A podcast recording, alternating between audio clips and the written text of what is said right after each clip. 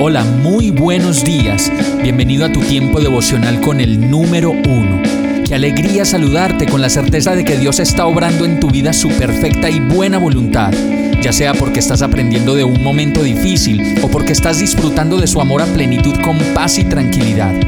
Llegó la hora de tomar tu Biblia, pues de seguro Dios te va a hablar, te va a reconfortar y lo mejor de todo, te va a dar las respuestas que estabas buscando. ¿Qué esperas? Vamos, súbete de una vez en este pequeño pero eterno vuelo devocional con destino al cielo. Y el mensaje de hoy se llama débil. Segunda de Corintios 12:9 dice, Él me ha dicho, te basta mi gracia, pues mi poder se perfecciona en la debilidad. Por tanto, muy gustosamente me gloriaré más bien en mis debilidades, para que el poder de Cristo more en mí. Cuando pasamos por debilidades, peleas, tentaciones, calamidades, malas pasadas del carácter y nos afligimos, normalmente pensamos que Dios se va y que Dios no quiere estar ahí con nosotros. Y la verdad es que cuando más débiles somos, su compañía y su incondicionalidad es mucho más fuerte que nunca. Por eso el verso dice y recalca, ya te lo he dicho, te basta con mi gracia, pues ahí, en medio de tu debilidad, de lo que no has podido lograr a fuerza y voluntad propia, mi poder se perfecciona y te muestro mi gracia.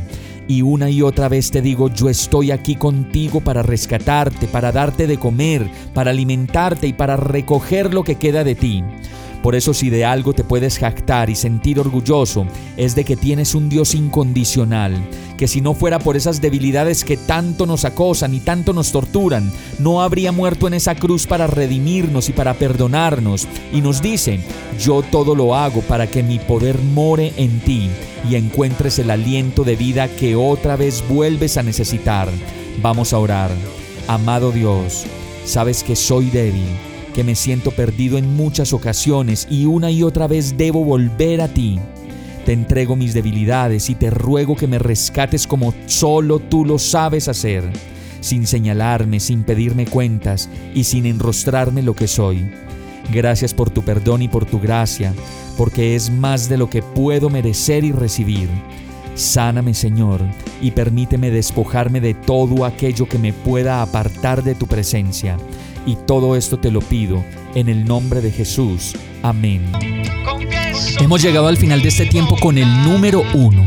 No te detengas, sigue meditando durante todo tu día en Dios, descansa en Él, suelta los remos y déjate llevar por el viento suave y apacible de su Santo Espíritu.